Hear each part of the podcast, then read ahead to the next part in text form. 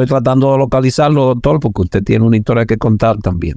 Tiene una historia que contar y todos debemos de hablar, porque dentro de ese historial de la Estepa de las Flores, usted tiene su parcela también. Bueno, entonces imagínate con ese comentario que hace Raúl y cuando me lo comenta yo digo lo mismo. Bueno, cuando me enteré, porque yo me fui a pasar el ciclón con mi madre, porque yo sabía que mi madre iba a salir huyendo en el momento más neurálico. Y, y iba a salir huyendo. Si, no, si yo no estoy ahí, no sale. Se, sale, chacho, y pierdo la vieja antes de tiempo. Pero cuando volví, que me entero de todo eso disparate, yo también me vociferé y me, fui muy vocal al respecto de todas esas esa cosas. Pero imagínate, eh, lamentablemente o agraciadamente, quien estaba ocupando la, la, silla de, de, operaciones era un socorrista. No, podía ser muy severo con él, pero sí con el director general, que lo teníamos entre ceja y ceja. Y eso nos mantenía en un estado de, bueno, no quería nadie saber de nosotros. Ahí eran los, los odiosos. Ahí eran los odiosos. Es que tú siempre tuviste problemas con los directores. Tú siempre tuviste una fobia a los directores generales. Seguimos entonces. Del distrito, eso en la época de Almanzar, y después pasamos a la época, según ese imaginario colectivo de ahora, la más fructífera en cuanto a proyectos y todo lo demás. Bueno, el primer robo que nos hicieron fue el manual de primer auxilio, pero acecha, acecha el bobo. El manual de primer auxilio tiene una historia bien larga. No sé con exactitud cuándo Alejandro Valverde eh, eh, compila esas hojitas y hace un materialito de 14 páginas. 15 o 16 con el Pasquín de Dunal. Así le decíamos, fue una iniciativa del 6CR para enseñar la historia de la Cruz Roja en cuatro páginas a modo de Pasquín o de Paquito o de cómics, como dicen en Estados Unidos. Y con ese Pasquín, el, el manual de primer auxilio llegaba como a 16 páginas. Esto lo compiló Alejandro Valverde Podestá. No sé cuándo, no sé cuándo. Pero esto, con este me eduqué yo, con ese te, educaste tú y muchos otros voluntarios. Este material, luego Máximo Wander Canela decide hacerlo en mi biógrafo porque se estaba gastando demasiado dinero en fotocopias. El curso lo que costaba eran como 50 pesos, se cobraba por él y a los socorristas se le daba gratis o se le cobraba 25 pesos. creo que se le daba gratis al que era voluntario o al que se registraba como voluntario. Entonces, era supuestamente más la sal que el chivo.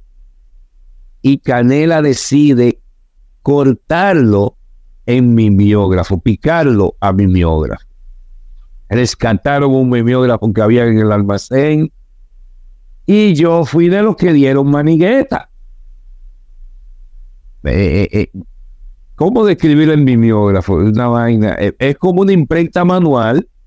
Hay una plancha, se le pone crema, que es tinta, se, se distribuye homogenizadamente a todo, horizontalmente a todo el rolo, y luego entra el, la plancha, la hoja del mimeógrafo y va dando vuelta como una prensa, eh, como sale el periódico, pero de manera manual. O sea, por eso decimos dando manigueta, porque eh, dándole vuelta a un rolo como una manivela, con un, con un coso adentro que no, no deja que se pare.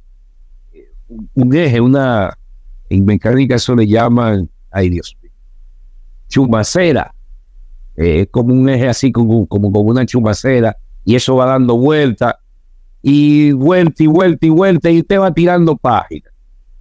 Bueno, después que la plancha está picada, que el mimeógrafo está listo, ya de ahí en adelante usted va a tirar, qué sé yo, cuántas páginas de la 1, luego cambia esa vaina, viene la página 2 y tira, qué sé yo, cuántas páginas de la 2, y eso es manigueta y manigueta y manigueta y manigueta para que si yo cuántas horas más tarde tendrán el material suficiente para producir un oye, por dónde vamos, Santiago, ¿eh? ¿eh? Tú no viviste esa época, yo sí. Hermano, Luego Alejandro se encojona. ¿Cómo va a ser? Mira ahora. Perdón. Necesito más, qué sé yo, cuánto, Manuel, porque hay un curso para que si yo curso, haría curso por tu aparte, compadre. Y no había quien más manipulara la manigueta, la vaina, el mimeógrafo. Éramos Canela y yo. Y si Canela, eh, bueno, también hay que destacar otra cosa. Antes, la Dirección Nacional de Socorro y Emergencia, al igual que todos los demás programas de la Cruz Roja, operaban al 100% hasta el mediodía. Ya entre una, dos y tres de la tarde, ya la mayoría de esas oficinas estaban cerradas. El laboratorio estaba cerrado, ya no cogía una muestra más. Nada más quedaba abierto el banco de sangre para tipificación, sangrado y despacho de la sangre que habían en existencia. Punto. Comunicaciones cerraban, pero dejaba un voluntario. Ambulancia, se iban la mayoría de los choferes. Oye, todo cerraba a las 2 de la tarde, 2 y 3 de la tarde, ya eso estaba cerrado. Entonces, en ese horario nos acercábamos los socorristas, los muchachos que estaban estudiando, que vivían cerca, cogían para la Cruz Roja, hace codo, hace chelcha, y a ver si se pegaba una emergencia. Y en ese interín es que nos agarra un día cadena, venga, que vamos a hacer un proyecto que le va a ahorrar mucho dinero a la Cruz Roja. El mimeógrafo, para un taller de mimeógrafo. Pero cuando no había voluntario, era Canela solo, y cuando Canela vio que había quedado demasiado varineta, también él se mandaba. Y Alejandro un día se hartó y no joda a nadie. Y en ese momento llega la fotocopiadora marca Leanier, esto no dice Leanier, y la Sharp se la pasan a Alejandro. Alejandro feliz, Alejandro empezó ahí poco a poco corta y pega y vaina, le puso un par de figuras al manual y el manual pasa de 14 páginas como a 20 y pico de páginas. En ese, estoy hablando, todo eso es en el proceso de un año, ¿eh? Eso es durante un año que van pasando todas esas cosas. Balasquide está sonando para el instructor. Fue el primer instructor en mi época que Alejandro grabó. Jorge Balasquides. Yo le decía Jorge Balas Aquiden. Ese otro que tenemos que ubicar está viviendo en Florida, tengo que llamarlo para entrevistarlo. Tiene mandito, está un chechoso.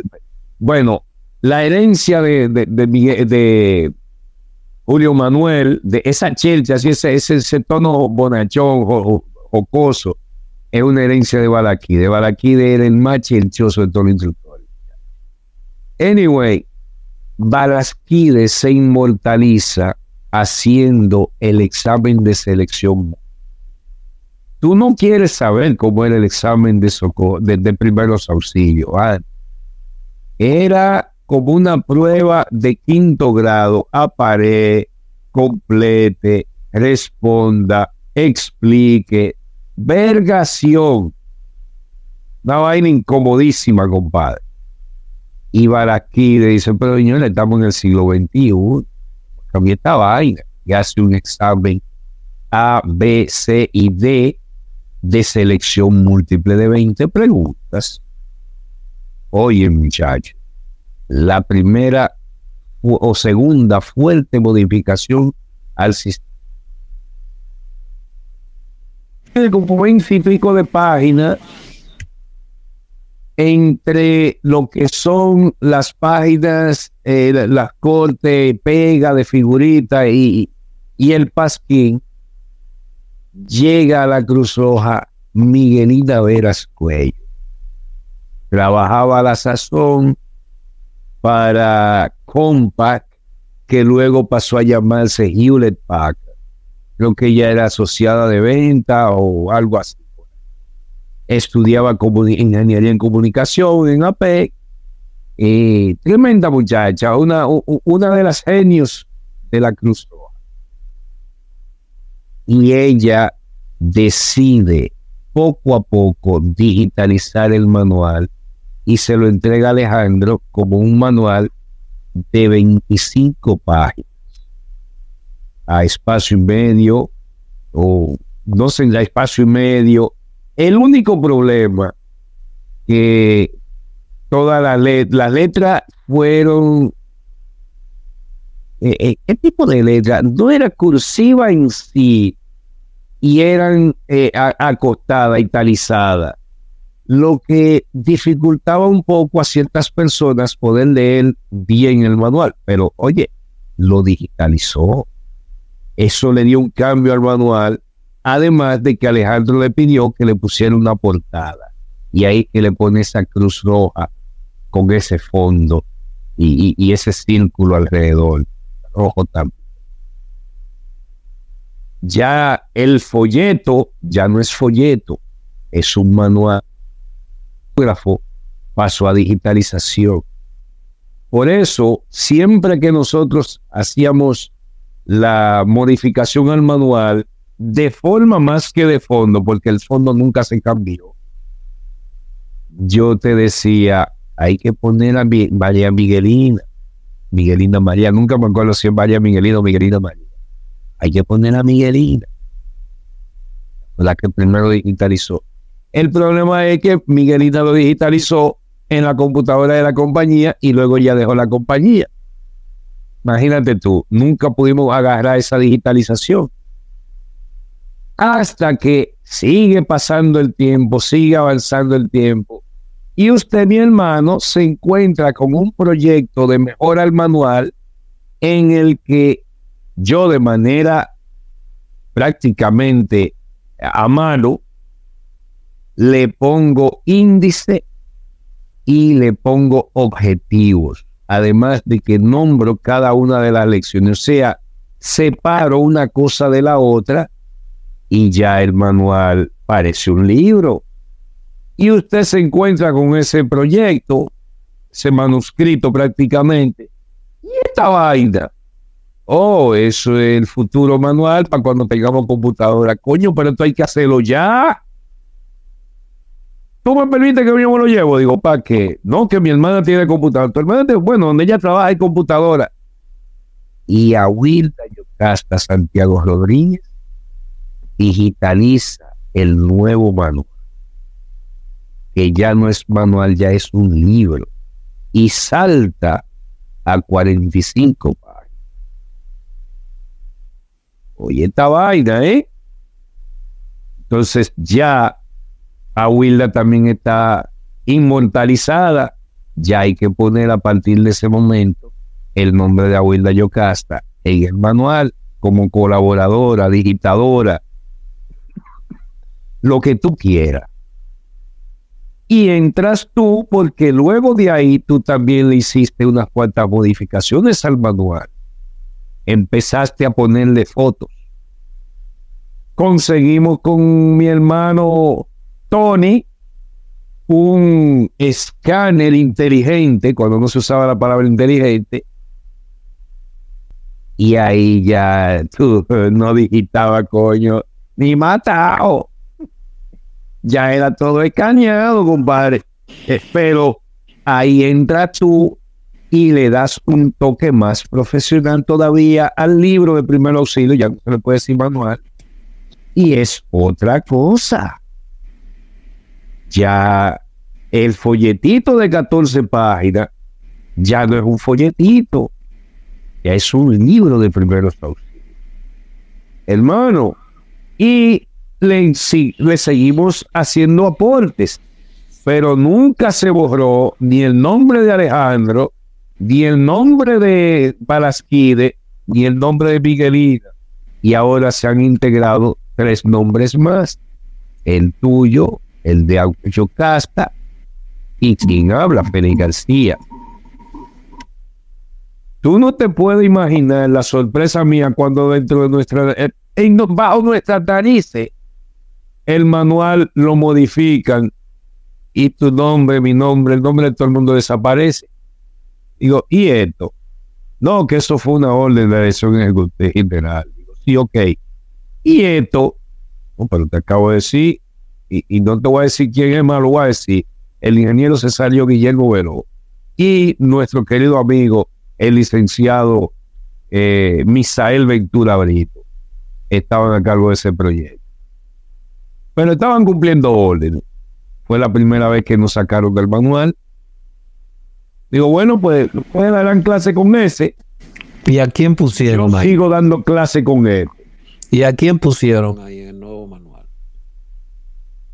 Francamente, la rabia me cegó. Yo no recuerdo si pusieron, si se pusieron ellos y pusieron a alguien de la dirección ejecutiva.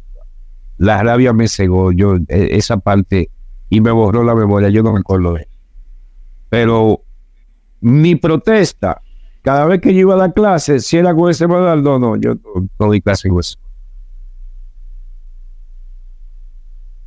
Y daba clase con el manual que yo conocía, el folleto, el, libro que yo conocía. Otra razón por la cual no salía de la silla caliente, no salía de problema. Bueno, vamos a tener que salir de hogar, no, no lo vamos a usar ni para dar clase. Bueno, si es con ese manual, yo no voy a dar clase. Oh, qué raro. Cesario fue el jefe de proyecto por un tiempo, pero vaya. Eh, y eso es con el manual de primeros auxilios. Hay un manual que desapareció en su totalidad. ¿Dónde mando? Un manual que fui yo a coger lucha a la, Policía Nacional para aprender de cortesía y disciplina, de dónde mando, de, cómo se arregla un pelotón, cómo, cómo se da orden cerrado. Vengo a la Cruz Roja hago ese manual para la Cruz Roja y desaparece el manual. No es que desaparecieron los créditos, desaparece el manual.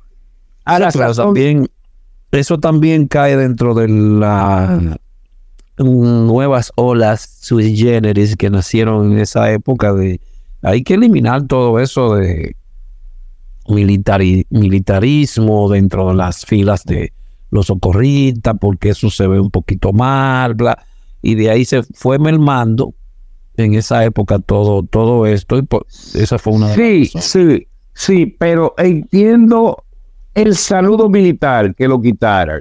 Claro está, eh, el primero que me, hizo la sugerencia de que, oye, Yoganda, hay que quitar el saludo a, al, manual de cortesía y digo, oh, sí, ah, pues no hay problema, comandante, dice así, agarré la página primera, la página segunda, guácata, Digo, mire, le presento el nuevo manual de cortesía y esa mal te respeto. Digo, no, señor, usted dijo que le quitara el saludo.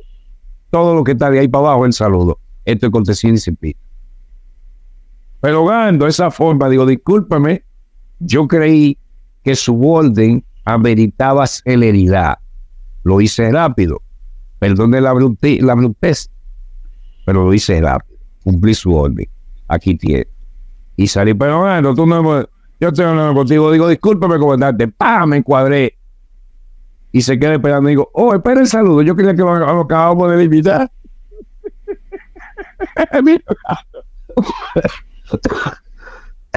no al patio. Sí, señor. Y le digo no al patio. Vuelvo y digo, razón por la cual no salíamos de la silla caliente, siempre estábamos en problemas. Es que cortesía y disciplina. La cortesía se sustenta en el saludo. Es el rasgo más superficial de la cortesía, el saludo. Si quitamos el saludo, ya lo que el manual de cortesía y disciplina que tiene son dos páginas, cortesía y disciplina, y ejemplos de dos páginas. Ok, yo entiendo, no hay problema, pero ¿dónde mando? No tiene bueno, tiene mucho que ver con lo militar, pero en realidad es organización del personal. Ahí no hay guardiología por ninguna parte. Ahí lo que se enseña es cómo comandar una tropa. Y los socorristas somos una tropa. Un grupo de socorristas se llama una tropa de socorristas. No tiene otro nombre, búscalo. No tiene otro nombre. Entonces, cuando tú eliminas eso, o sea, previo a, donde mando, mandábamos porque, vaya, eh, como nos mandaban, así como tú dijiste, vaya, vaya a buscar un cigarro, un, refresco y bébaselo ahí, glu, glu, glu, por mí, ya no tenemos en ninguno de los dos, ni usted ni yo. Eh, así fue que nos mandaron, así mandábamos. ¿Es la forma correcta de mandar? No. Donde mando te enseñaba cómo se ejecutaba el comando de cualquier dependencia. ¿Y cuál es la tarea que tenemos en los departamentos de socorro del mundo? Usted pasa de ser socorrista a ser un director de área. Oh, sin transición. La misma protesta que yo elevé cuando de P a B me meten a BTLS. Oye, pero yo siento como que hay un vacío tan amplio, como que debería haber un, un colchoncito o dos antes de llegar a BTLS. Así mismito, usted no puede pasar de ser un simple socorrista a un director de área.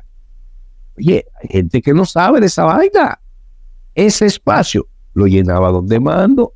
Donde mando vendría siendo a Cruz Roja lo que el curso de plana mayor es a las Fuerzas Armadas. Bueno, pero que no fue solamente ese que desapareció, desaparecieron ah, todos. No, no, no, no, no, porque también con disciplina se fue por la, misma vía. Se fue por la misma vía el manual que le hicimos a, no que le hicimos, él compiló su material, su manuscrito, eh, Miguel Acosta, y nosotros le dimos forma profesional. Ese fue el primer libro de salvamento y seguridad acuática que se hizo en la Cruz Roja. Y que me perdone nuestro hermano José Manuel Pérez Berete con doble T. El de Manuel Berete es una copia de un librito de seguridad acuática de, de, ay Dios mío, Puerto Rico.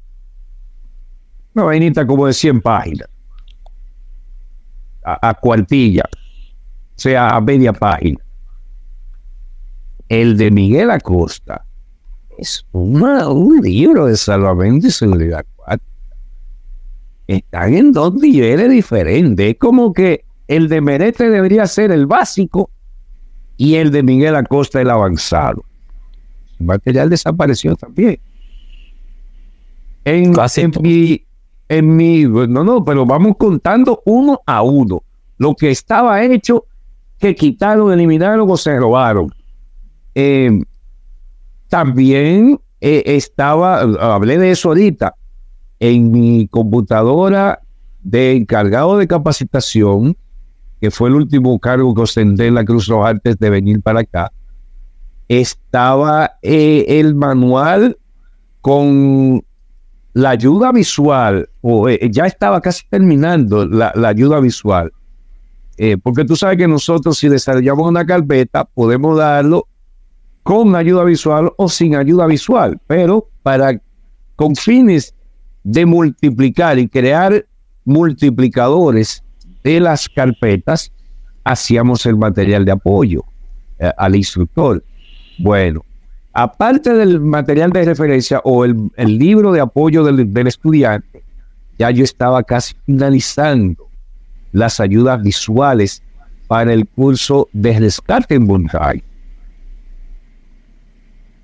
el día que yo anuncié que me iba de licencia, ese mismo día bajó Computino de la segunda planta y se llevó el disco duro. ¿Cuál Computino? El Computino que era primo de o, sobrino, hijo del asistente del, del, del, director ejecutivo en, ese momento, director general. Ah, ok, sí, sí, sí. El morenito largo. Eh, eh, el hijo de, de, esa muchacha, de esa señora, la, la morenita, flaquita, asistente de, de Agustín, no de, de Vaina Lara, el, arquitecto Lara, era muy Lara, ¿eh? Gustavo, Gustavo Lara, Gustavo Lara. Gustavo Ivanoe Lara, qué sé yo qué, le Ivanoe. A Ivanoe. anyway, anyway, Anyway. anyway, el muchacho se lleva el disco duro. Entonces tú me vas a decir que no hay prueba de que lo que nosotros hicimos está en algún lugar en la Cruz Roja. Si se lleva el disco duro fue para ponerlo a, a- a- a resguardo. ¿Verdad? Entonces, Sí, vaya. Repito, no fue solamente ese, después siguieron los manuales. Eh, eh, espérate, porque voy, voy para allá con mucho sacrificio. Al final, tú me reivindicaste ahí, porque esta es otra cosa que nadie sabe. Como yo protestaba que entre primer auxilio básico, primer auxilio avanzado y BTLS debía haber un colchón, que no podemos pasar de básico a avanzado yo me encargué de tratar de hacer el primer auxilio intermedio. Hermano, usted no se imagina cuánto yo rodé. Yo rodé por el, el, el, el, el laboratorio de informática de Cejore, Centro de Estudios José Reyes, allá en la 27, casi esquina José Martí. Yo pasé por el laboratorio de informática de Centu, Centro Tecnológico Universal. Centro de Estudio Tecnológico Universal. Ahí daban clase mi hermano, el hermano de mi hermano Federico Medina, el hermano de y Medina, daba clase como monitor Saya y daba clase Eduardo Aibar. Pues yo aprovechaba el, el turno de cada uno de ellos, ellos me asignaban una máquina ahí a discreción, pero me decían, si se llena mucho de gente, te la voy a tener que quitar, pero ya tú sabes, yo te digo que grabe y, y cada vez que estoy grabando, tú grabas, te sales de la máquina y cuando vuelvan y prendan, tú vuelves y entras. Hermano, usted no sabe cuántos floppy discos flexibles se dañaron con mi manual de PAI. Hasta el zoológico fui yo a dar a la máquina que tenía Raúl Santiago González Pantaleón asignada cuando él trabajaba en el parque zoológico allá abajo, en Manuel, Manuel Valverde, allá abajo, en, en, en, en Cristo Rey, allá abajo, allá, abajo de la Gutinita, abajo de esta loma por ahí. Ahí fui yo a parar a digitar en su máquina mi manual de PAI. Cuando por fin lo imprimo, Alejandro me dice, ponle figura y te lo apruebo y reconozco como el manual oficial de BLS. Y yo me quedo pensando, digo, pero ese no era el objetivo, yo quería que fuera conocido como el manual de primer auxilio intermedio. Pero al decirme, ponle figura, me partió el almendón. Digo, ¿y cómo yo le pongo figura a esta vaina? Si los escáneres nada más existían en los centros avanzados de informática de las empresas más grandes del país. Me partió la sala del corazón, compadre, pero bueno, ¿qué voy a hacer? Luego tú me reivindicaste haciendo el manual de BLS, que acuérdate que colaboré mucho contigo en eso y trabajamos codo a codo y sacamos el manual de BLS. No solo ese, sacamos el manual taller para instructores de BLS y taller para instructores de primer auxilio, los cuales me imagino que también... ¿Qué pasó con ella? Bueno. Eh, ¿Qué pasó allá- con ellos? Te pregunto a ti, ¿qué pasó con ellos? No, desaparecieron también, pero que allá se, allá vino la ola, otra ola sui generis, donde proyecto, proyecto, proyecto, proyecto, esta parte dicho por la misma persona, auspiciado por mucho, en este imaginario colectivo también, la persona más inteligente sobre la faz de la Tierra y parte de la Vía Láctea de este lado. Eh, no es necesario. Ambulancias son, son gastos. Lo proyecto es la importante ahora, que dejan más dinero. no está mal, porque todas las sociedades nacionales ubican dinero. Y dejó de lado esta parte. Oh, maravilla de Dios, este infinito caminar vuelve y se repite y ahora prioridad 1A son esas cosas que, dejan, pérdida. Que, que dejan pérdida y en la que se gasta dinero. Eh, las sociedades nacionales deben ubicarse dentro del contexto de su demarcación y asimilar las necesidades perentorias que la misma sociedad no puede cubrir. En ese sentido, países como México, la Cruz Roja corre las ambulancias. Países como Costa Rica, la Cruz Roja corre las ambulancias. Países como Colombia, la Cruz Roja corre las ambulancias. Entonces, y muchos otros más, pero esos son rápidamente lo que me asaltan la memoria. Entonces, en República Dominicana no existía una institución capaz de correr las ambulancias que eran necesarias en el día a día. Hubo un intento durante la gestión del doctor Chaini, pero él fue muy objetivo y muy serio, muy honesto. Y dijo, oye, yo tengo ambulancia además, yo lo que no tengo es gente para llenarla.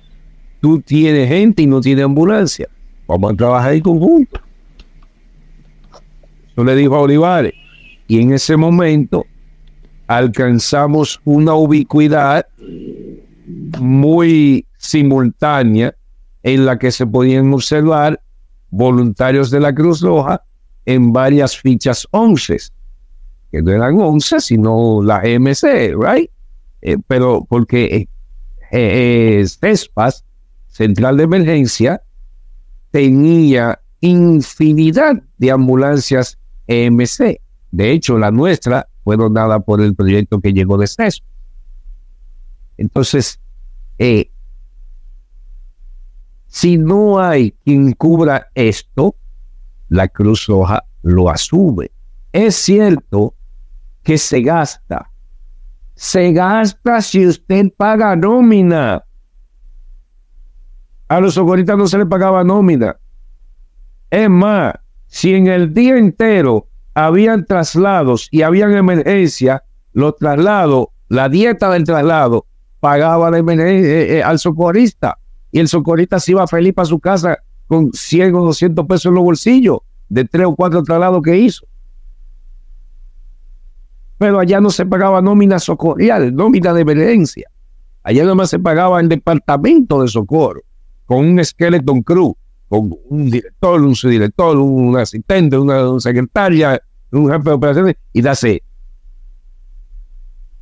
Entonces, no es un hoyo negro para la Cruz Roja Dominicana hacer socorristas. Es la espina dorsal. Porque la Cruz Roja tiene una misión fundamental, prevenir y aliviar el sufrimiento humano donde se encuentre.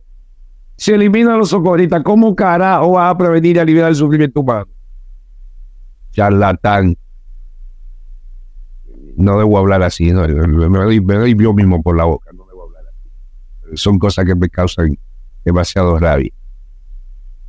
Eh, yo no entiendo cómo no se puede ver esa lógica, una lógica. Que luego se puede ver. Pero anyway, eh, entonces no es un hoyo negro para la Cruz Roja Dominicana. O no era en ese momento. Y como tú bien has señalado, luego cambian las cosas, se hace un nuevo sistema 911, que no es que es nuevo, un nuevo sistema 911. Creo que he hablado de esto. Antes existía el 711. Después se cambió cuando el programa de Teleantilla, Rescate 911, se cambió a 911. Ya existía la plataforma. Sergio fue operador del, del sistema 711. Sergio Rafael Valga Puente, el difunto, Dios lo tenga en gloria, fue operador del 711. Ya tú puedes saber, cuando él estaba ahí, eh, saliendo de, del bachillerato, algo así. No sé si ahí fue que hizo las 60 horas. No recuerdo bien esa historia, pero él fue operador del, 701. El 711, 711.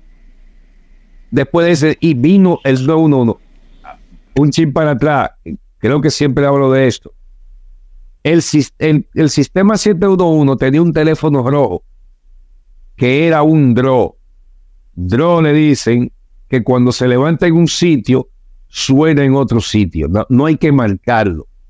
El operador 911 la va tenía que levantar el teléfono rojo de la Cruz Roja, el teléfono amarillo de la CDE, el teléfono no sé de qué color de la policía y así sucesivamente. Eso era lo único que tenía que hacer el operador 711 para transferir la llamada de un lado a otro. Y de una vez timbraba tenía dos particularidades. Era rojo y tenía el timbre más fuerte de todos los teléfonos que yo haya escuchado en mi vida. Era tan fuerte que cuando ese teléfono rojo sonara de día o de noche, a todo el mundo se le grifaban los pelos. Porque cuando sonaba el rojo, era una vaina fuerte. Eran explosiones, eran accidentes grandísimos, o una inundación de la madre, o se cayó una loma y aplastó cada cuatro casas. No era nada fácil. O prueba para ver si está funcionando. Mierda, que. Uh, uno. Pero cuando sonaba ese rojo, que sonaba, repiqueteaba durísimo, era una emergencia mayor. O sea, ya existía.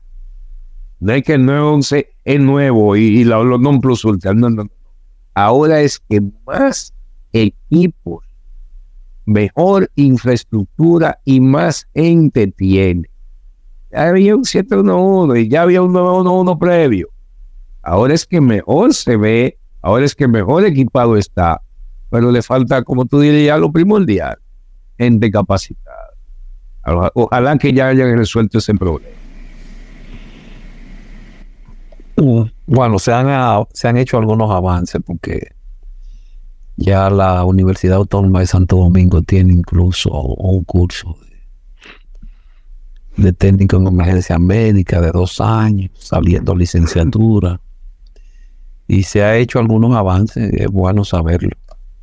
Ojalá pudiéramos tener creo, y alguna de las personas que allí dan clase, he tratado de contactar al doctor Franklin Gómez esté como encargado de esa parte y darle más notoriedad, más visualización al curso. Claro, como siempre, queremos más lo de afuera que lo de adentro. Y si estuviera viviendo allá, sinceramente, otorgaría más crédito a lo de mi, a lo de la universidad que a cualquier PHTLS, cualquiera de esas cosas, no denigrando, sino siempre he sido muy eh, a lo criollo. Eh, a lo criollo, a lo que es, además de que es un grado universitario. Punto. Sí. Es un grado universitario. Sí, también. Pero aparte de, aparte de, de que el 711, 911, yo cuánto, eso, eso, eso, eso, está también el intento, parece homogéneo en toda la sociedad nacional, de cambiar de administración para desastre a manejo, eh, perdón, manejo de riesgo. Eh, nosotros no manejamos riesgo, nosotros manejamos o trabajamos en desastre. Son dos cosas diferentes. Y en esa parte también se puede hablar de que hay técnicos, porque veo ahora tantas personas con esos técnicos en gestión de riesgo. Para usted ser técnico, usted tiene que salir de una casa de estudio mayor o cursar dos años de algo. En experiencia, yo pudiera ser licenciado en desastre pero experiencia es solamente la parte práctica. En curso, con cinco cursos que usted tome de, un área, usted no es técnico en esa vaina. Lo digo porque veo muchas personas con técnico de gestión de riesgo. ¿Tú me entiendes? Y digo, pero... Sí, sí. ah, oye, existe el individuo que le fascina tener un título, pero no va a la universidad. Te quiere el título, vaya a la universidad y es que otorgan título, no joda. pero eso es lo que yo digo. Reitero, re- reitero. Luego de que había una competencia dentro de nuestra benemérita sociedad de cuánta instructoría tenía cada quien y había más instructores que el carajo, yo empecé a llamarme socorrista Félix García. Al grado que en un curso fuera de un instituto, fuera de la institución, alguien preguntó, pero ¿cuál es más? ¿Socorrista o instructor? Bueno, Porque el que se, se presentaba como instructor, a cada rato tenía que preguntarme jugando. ¿Tú puedes responder esa pregunta? Claro. eh, el- ellos se refieren a esto significa ta, ta, ta. Ok. Y uno, uno, los, los participantes preguntaron, "No, una preguntita, tal vez no tenga nada que ver, pero ¿qué es más? ¿Socorrista o instructor? ya, ya tú puedes saber, pero vuelvo y digo, esa es mi forma, mi protesta. A, toda, a cada cosa yo le hago una protesta y yo protesto de manera diferente a todo. Yo dejé de llamarme instructor fulano de tal, socorrista fulano de tal. Porque ese es el único título al que yo aspiraba y es el único que nunca me podrán quitar. La instructoría me la pueden quitar. Pero el título de socorrista nunca me lo podrán quitar. Y eso es lo que somos en realidad. Tú- llegas a una escena de un accidente múltiple. Ay, qué sé yo, cuánto, qué sé yo qué. Y tú vas a llegar a decir, "Se- disculpe, saludos, señor, yo soy el técnico. fulano". No joda, yo soy socorrista de la Cruz Roja. Estoy aquí para ayudarle. Tenemos tanto esto, aquello y lo otro. Estamos trabajando su situación. Por favor, mantenga la calma. ¿Y qué le importa él que usted sea licenciado, el técnico? Es un socorrista que le va a ayudar, no joda. Tú llegas a una, comunidad con 300 árboles tumbados y yo soy el técnico en desastre. Ajá, ¿y qué usted hace? Yo, yo soy técnico en desastre. Sí, sí, ¿qué usted hace? No joda, hombre, lo que deseamos que quiten esos palos del medio. ¿Usted lo va a quitar? Siga rodando. ¿Tú me entiendes? O sea, dejémonos de pendejadas, señores. Seamos sencillos. La sencillez denota inteligencia, no alberé. No porque usted complique el título y ponga 50 vainas en el nombre, eso no significa que usted es inteligente. Al, al contrario, lo que es ridículo. Fulano de tal. ¿Y qué usted hace? Yo soy socorrista, yo soy salvavidas, yo soy de emergencia, yo, yo opero la ambulancia. Yo trabajo aquí atrás, este es mi dominio, aquí atrás, esta es mi oficina. Perfecto. claro, no quiere dejar dicho que si usted obtiene su título en una casa de alto estudio, póngaselo.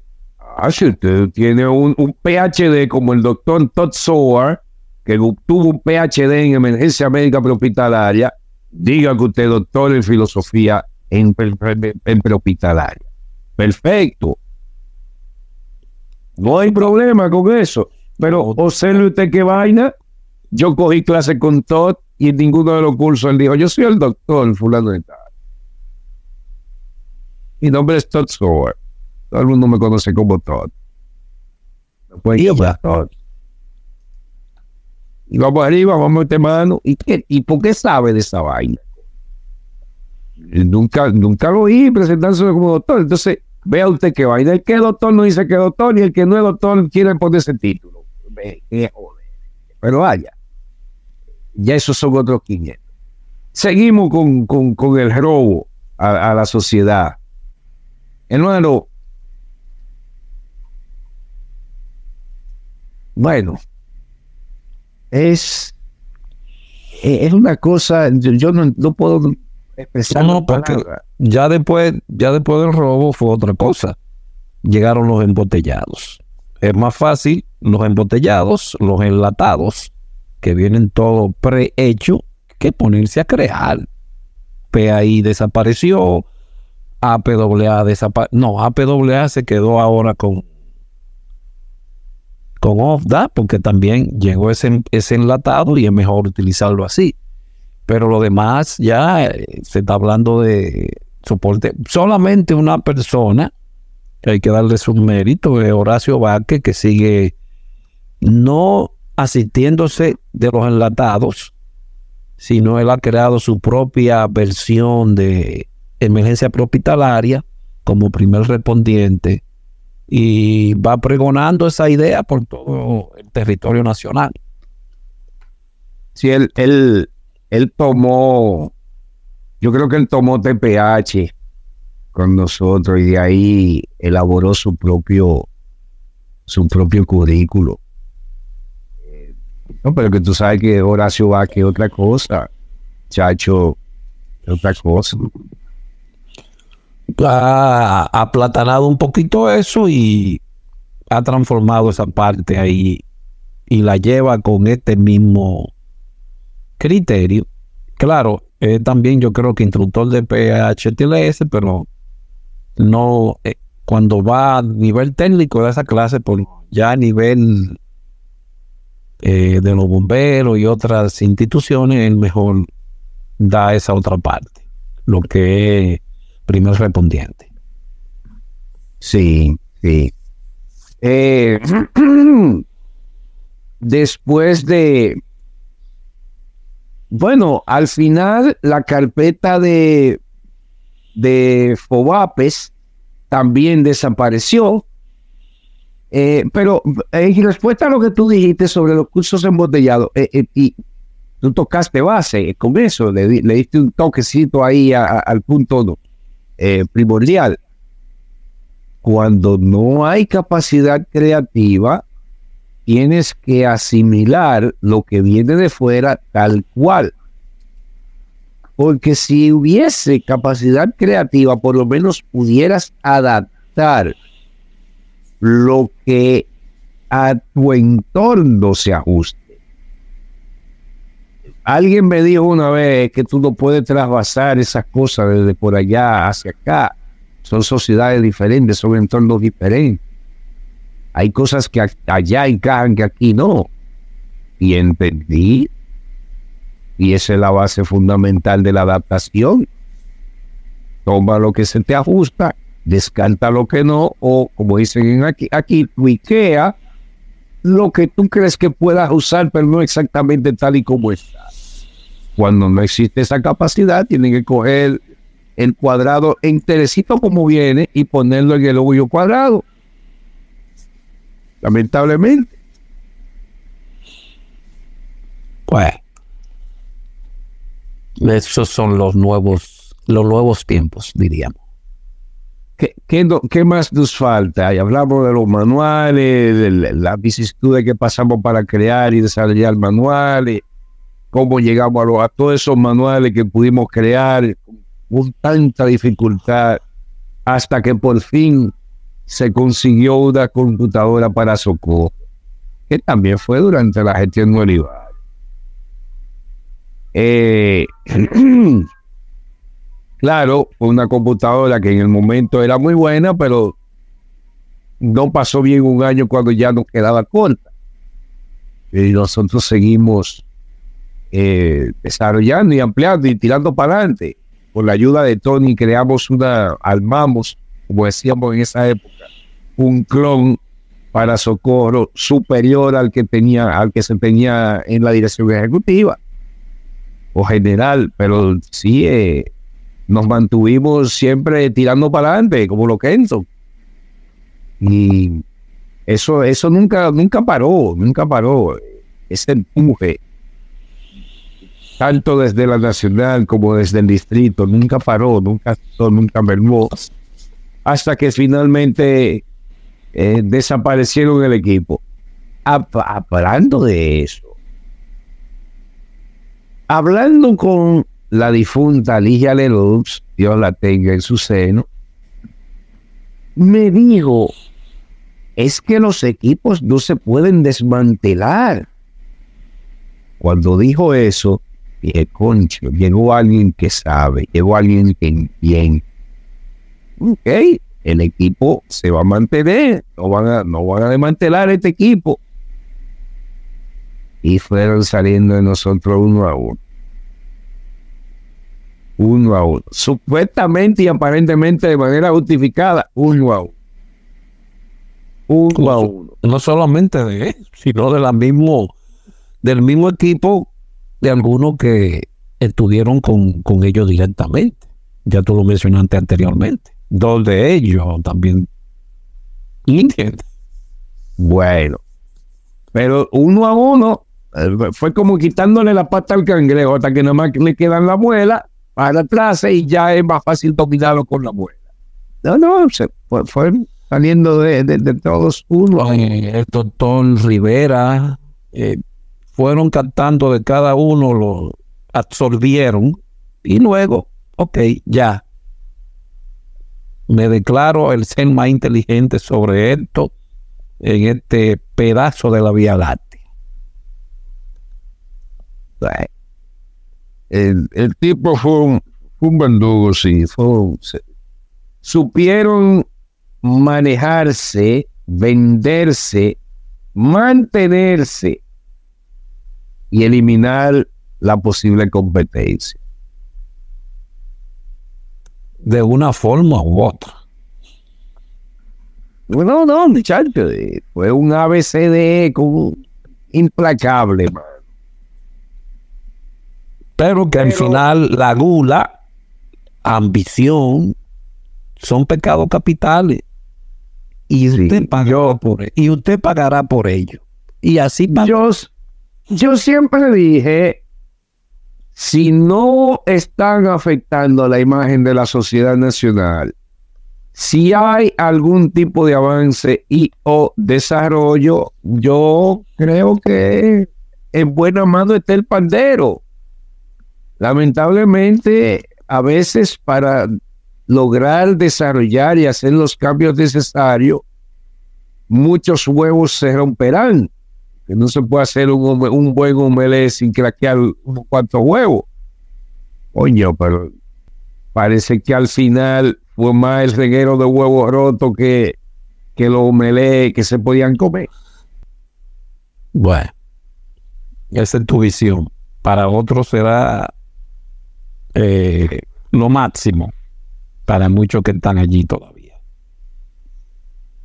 Ay, eh, es que ah, ah, para yo poder emitir un criterio justo, honesto, sincero, necesito todos los datos. Y yo lo que tengo de datos, tengo muy poco. Ahora, cada vez que yo veo cómo los enfermeros de ambulancia trabajan, no puedo dejar de pensar cuánta falta hace el sistema socorrial en las ambulancias.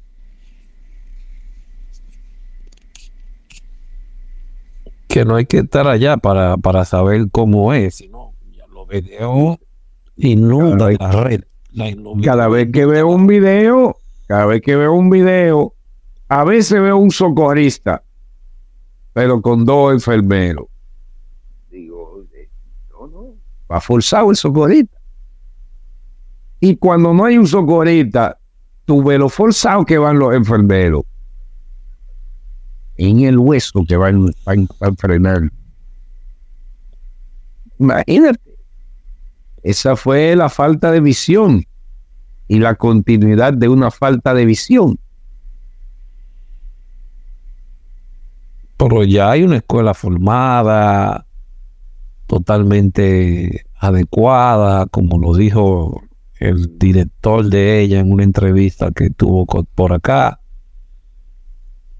Espero que se pueda crear de nuevo eso, pero eh, puede existir escuela, puede existir todo, pero si no hay el personal a quien usted le va a dar clase, entonces es un poquito cuesta arriba, diría yo.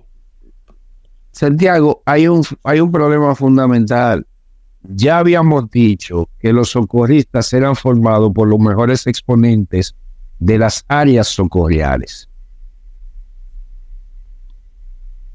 El doctor Alexis Castillo no puede formar un socorrista si él mismo no fue socorrista. Él cree que sabe lo que un socorrista necesita saber, pero si él no fue socorrista de a pie, no puede saber lo que necesita un socorrista. Puede tener todos los equipos, puede tener una universidad entera que lo respalde, pero si él no sabe cómo se compone los elementos que componen el socorro, los socorros y el socorrismo, no va a sacar la gata mía. I'm sorry.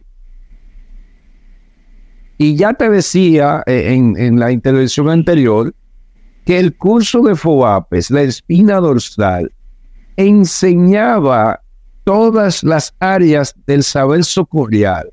Te ayudaba a elegir qué área tú ibas a, en qué área te ibas a desempeñar o cuáles áreas, en cuáles áreas te ibas a desempeñar y cuáles eran los componentes básicos de cada área. Aparte de que el que te hablaba no te decía, bueno, si un día usted encuentra una quemadura, usted debe hacer. No, el que te hablaba te decía quemadura, taca, taca, taca, taca, taca. Quemadura de primer grado. Yo recuerdo que tuve en tal servicio y llegó una persona así, así, así, así. Y yo hice esto y esto y esto y esto. Saquen el manual. Mira qué dice el manual que es sobre lo que hay que hacer en quemadura de primer grado. ¡Wow! Bueno, luego en tal sitio tuve un incendio de apague y vámonos. Y la primera víctima que trajeron tenía una quemadura, muchacho. Eso era en carne viva. Hice esto, y esto, ¿Qué dice el manual? Oh, Santiago, no es lo mismo a uno que te enseñe con teoría sobre otro que ha estado ahí y lo ha hecho, lo ha visto. Eso no tiene sustituto. ¿O tú crees que en las Fuerzas Armadas de, este país te da clase un teórico? La guerra debe pelearse. No, no, no. Te habla de la guerra el que estaba en la guerra. El que ha resuelto contra viento, tempestad y marea y el enemigo tirándole. ¿Y qué es el socorrismo? Ahorita recuérdate que nació para servir al, militar caído en la guerra. El entrenamiento del socorrista tiene que ser tan duro o más duro que el de un militar. ¿Con qué cojones, con qué coraje vas tú ahí a recoger a aquel que le dieron un tiro allá? ¿Y con qué capacidad lo vas a tratar tú encima de ti si tú nunca lo has hecho ni lo has practicado? Una cosa, como dijo Sierra de Hotel, es jugar al socorrismo, otra cosa es ser socorrista. Una cosa es jugar a la guerra, otra, otra es pelear en la guerra. Entonces, ese es el problema fundamental que ellos tienen hoy día en las manos. No tienen la experiencia, no tienen el personal experimentado, son todos teóricos, que cada quien opina. No, yo creo que hay que dar, yo creo que hay que dar. Una vez se daba, nadie sabe. Es como que todo, esa tabula, partiendo de cero, compadre. Es como que están arrancando de cero. Lo siento mucho por ello, pero vaya. Es como decía Raúl, algún día llegará alguien aquí que preguntará, que ahí esto nunca ha servido, ¿eh? ¿Y qué hacían cuando servían las cosas? ¿Y dónde están esa gente? ¿Qué ha sido de ellos? ¿Hay algo por ahí? No creo que llegue ese momento. Bueno, yo, eh, Punta Quinte nunca pensó que iban a Jorca Blanco. No creo que llegue ese momento. No, eh, Te dije, Punta Quinte nunca pensó que iban a Jorca Blanco. Se murió diciendo algún día Jorca eran blanco. Pero vaya, la cuestión es que hay muchos problemas fundamentales en lo que es el socorrismo. Eh, eso era lo que decía Edwin en su, entrevista. Él dijo, palabras textuales, yo creo que la Cruz Roja debe encontrarse consigo. ¿Cómo así? Deben ver qué era, qué se hacía, cómo se hacían las cosas y tratar de reencauzarse. Yo le doy la razón 100% a Edwin. Ok al cierre, ¿cuáles serían esas palabras que tú dirías a este nuevo siglo XXI y Estepal de las Flores ya con una civilización montada, diríamos, también del siglo XXI. Bueno, tengo dos frases que no son mías y mi opinión personal al respecto. Una de las frases que no, no es mía es recordar que nadie sube tan alto como cuando se arrodilla a socorrer una vida. Otra frase, esta la recuerdo de bocas de, aunque, aunque sea de él o no, Atahualpa David, que dijo, las barreras serán franqueables. O no. Pero el conocimiento perdurará para toda la vida. Hay que capacitarse, hay que tomar todos los cursos que se puedan tomar de todos los cursos se aprende algo, aunque no se lo aprenda todo. Pero sobre todo hay que tener concepto del deber, integridad, hacer las cosas bien hechas para que no quede duda. Tu trabajo es tu sello de calidad. Si tu trabajo es paupérrimo, tu calidad es baja. Si tu, si tu trabajo es óptimo, tu calidad es alta. Tu trabajo es tu sello de calidad. Mientras mejor te capacites, mientras mejor te entrenes, más fuerte será tu sello. Esa es mi recomendación. Hermano, gracias por tenerme, soportarme a nuestro ciberescucha. Gracias por mantenernos en sintonía. Y discúlpenme el tono un poco melancólico, pero es que eh, eh, es lo que me atrae, eh, no sé, cuando escucho este tipo de cosas con lo que está sucediendo en nuestra benevolenta Social Nacional de Inclusión de la República Dominicana. Disculpa por el tono, pero eso es lo que siento. Ah, espérate, espérate, espérate, espérate. Espérate. No se me puede olvidar.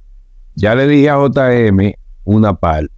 La otra es, JM, Recuerda que en tu oficina, estando el FUA presente, yo te dije, cuenta conmigo y mi equipo para todo lo que tú necesites. Y tú nunca nos llamaste. No fue que te dejamos solo, fue que tú nunca nos llamaste. Eddie Rafael Matos Molina, Hermano, yo creí que en New Jersey usted había entendido que el pasado se dejaba en el pasado. ¿Cómo tú, con qué cachaza tú me espetas que supuestamente yo traje una carta de suspensión del consejo y te la estaba entregando y quería que tú la firmaras? ¿Cómo, con qué cachaza tú me espetas eso cuando tú me me trasladaste para los Cacos Negros, me engavetaste el permiso de salida para ir a Costa Rica a ser el instructor de Dan, me cancelaste de la policía. Y encima de todo eso, tú me espetas que yo te estaba entregando, según tú, que no fui yo, una carta de prohibirte la entrada a la cruz. Qué verdugo tú eres, hermano. Ahora sí, con esta me despido. Gracias. Señores, muchísimas gracias por su escucha, por mantenernos siempre, mantenerse siempre sintonizados a nuestro canal eh, con la nueva modalidad de que podrán ver fotos a través de las entrevistas. Pero estas fotos solamente pueden ser vistas por YouTube o Spotify. Las otras, los otros canales como Pandora, Amazon, ¿cuál otra más? Es que son tantas, Google, Google, iHeartRadio, iHeartRadio, TuneIn Radio, eh, Google Podcasts, Apple Podcasts. Gracias por su sintonía de siempre y como siempre les digo, aquí de este lado, en Santiago, con nuestro invitado especial de hoy, eh, cerrando el ciclo del volumen 1, 2, del volumen 2, eh, Félix García Ogando. Gracias y volveremos a vernos de nuevo. Gracias, como siempre digo, gracias totales.